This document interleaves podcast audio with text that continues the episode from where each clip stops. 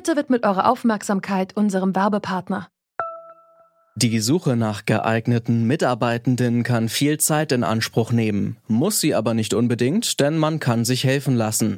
Zum Beispiel mit den Premium-Stellenanzeigen von Indeed, denn damit wird eure Stellenanzeige in der Suche sichtbarer und Bewerberinnen und Bewerber werden schneller auf euch aufmerksam. Indeed schenkt euch jetzt 75 Euro Startguthaben für eure Premium-Stellenanzeigen. Klickt dazu auf den Link in den Show Notes. Es gelten die AGB.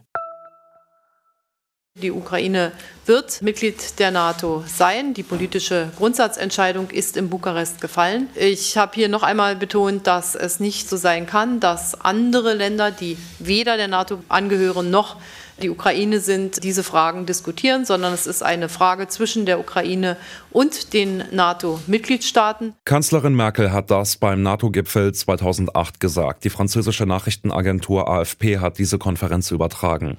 Zwölf Jahre danach ist die Ukraine immer noch kein Mitglied des Militärbündnisses. Stattdessen hat Russland 2013 völkerrechtswidrig die Krim annektiert.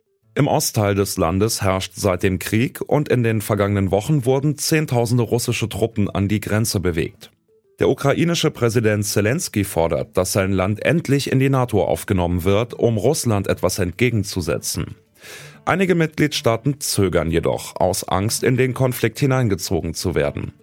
Wir fragen uns deshalb, sollte die Ukraine Teil der NATO werden? Ich bin Johannes Schmidt, heute ist der 29. April. Hallo.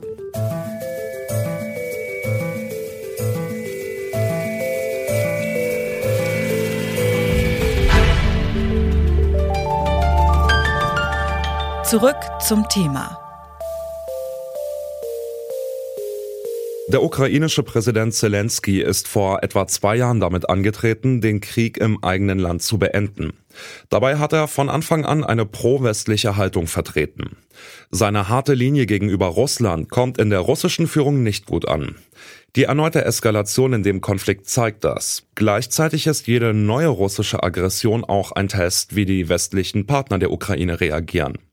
Etwa die Hälfte der ukrainischen Bevölkerung möchte, dass ihr Land Teil der NATO wird. Eine Umfrage der Wochenzeitung Kiew Post von 2019 hat das ergeben. Doch die aktuellen Konflikte machen Verhandlungen darüber schwierig. Die russische Führung behauptet, dass die Aufnahme der Ukraine in die NATO für das eigene Land eine Bedrohung sei. Susan Stewart forscht bei der Stiftung Wissenschaft und Politik zu den Beziehungen zwischen der Ukraine und Russland. Für sie ist das Argument der Bedrohung durch die NATO nur vorgeschoben. Also ich glaube, dass es Leute gibt in Russland, die tatsächlich glauben, dass es diese Bedrohung gibt. Ich sehe sie allerdings nicht. Äh, was ich sehe, ist, dass in Europa die Verteidigungsfähigkeit und die Anzahl der Truppen, der Waffen und so weiter über Jahre nach 1991 äh, immer wieder zurückgegangen ist. Und erst wo Russland wirklich gezeigt hat, dass es bereit ist, äh, militärische Gewalt anzuwenden in der Nachbarschaft, erst dann äh, kam ein Umdenken bei der NATO und erst dann kam eine größere Truppenpräsenz der NATO im Osten. Also das ist eher als eine Reaktion auf Russland und nicht umgekehrt. Wie Russland reagiert, wenn die Ukraine der NATO beitreten würde, ist nicht vorhersehbar. Es ist denkbar, dass danach die Aggressionen zunehmen. Auch innenpolitisch muss Putin sich immer wieder beweisen, er will die NATO-Osterweiterung auf keinen Fall hinnehmen. Mariana Fakurdinova vom Think Tank New Europe Center in Kiew denkt nicht, dass dadurch der Konflikt weiter eskaliert. Sie glaubt, dass der Beitritt der Ukraine zur NATO langfristig eine positive Wirkung für die Stabilität des Landes hätte. We in our center and in Ukraine are trying to see the situation from the different angle, uh, whether non-joinment of Ukraine to NATO will provoke Russia even more. So we believe that um, if NATO stop supporting Ukraine or would not um, state that uh, Ukraine one day will become a NATO member, this could actually provoke Russia even more, as they will see that, okay, no one will support and protect Ukraine and uh, Georgia and other post Soviet states. Therefore, we can keep uh, and continue to increase our influence on that state and maybe uh, to uh, continue the conflict even more. Therefore, of course, we believe that Ukraine's joining NATO, or at least the as close as possible Ukraine's cooperation with NATO uh, could actually help Ukraine to become more resilient and to implement reforms even more and to make our army even stronger. And actually, one of the main reasons why um, Ukrainian politicians and experts also would like Ukraine to become a NATO member because of the NATO treaty, uh, which states that uh, the collective defense uh, is the main um, actual asset of the alliance because as one country uh, is attacked, the others will help in um, different possible ways. Therefore, of course, Ukraine um, would like to continue cooperation to make it more closer, deeper, and one day to become the NATO member.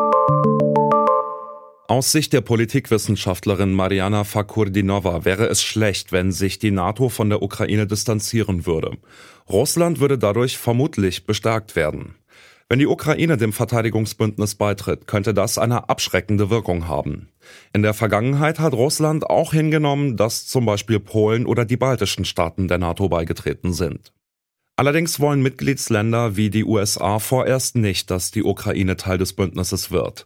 Zuerst müsse vor Ort Frieden herrschen. Auch die Politologin Susan Stewart findet das aktuell unrealistisch. Ich sehe sie nicht. Also erstens gibt es ja äh, keine Bereitschaft dazu im Bündnis selbst. Und zweitens, in der Ukraine ist noch viel zu tun. Es geht ja nicht nur darum, äh, dass man eben diese militärischen Fähigkeiten zeigt und, und demonstriert, sondern es geht auch um andere Reformen im demokratischen Bereich, im Bereich der Rechtsstaatlichkeit. Und da hat die Ukraine massive Probleme. Und dann ist es auch äh, noch die Frage, ob ein Land in die NATO aufgenommen werden kann, äh, wenn es da einen offenen Konflikt im Land gibt, was ja bei der Ukraine der Fall ist. Von daher denke ich, wenn überhaupt eine Mitgliedschaft, dann erst in einer langfristigen Perspektive.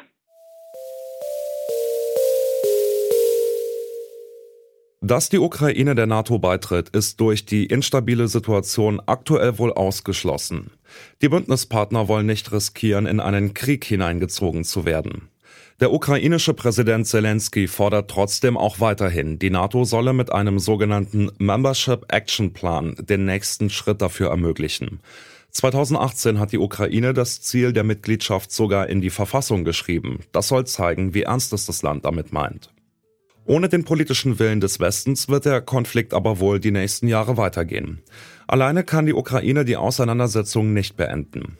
Die russische Führung hat hingegen wohl ein Interesse an einer längeren Auseinandersetzung, denn eine NATO-Erweiterung lässt sich dadurch weiter hinauszögern.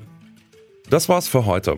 An dieser Folge mitgearbeitet haben Toni Mese, Sarah Marie Plekat und Andreas Popella. Chef vom Dienst war Leonhard Eckwart und mein Name ist Johannes Schmidt. Ich sag für heute Tschüss und auf Wiedersehen. Zurück zum Thema vom Podcast Radio Detektor FM.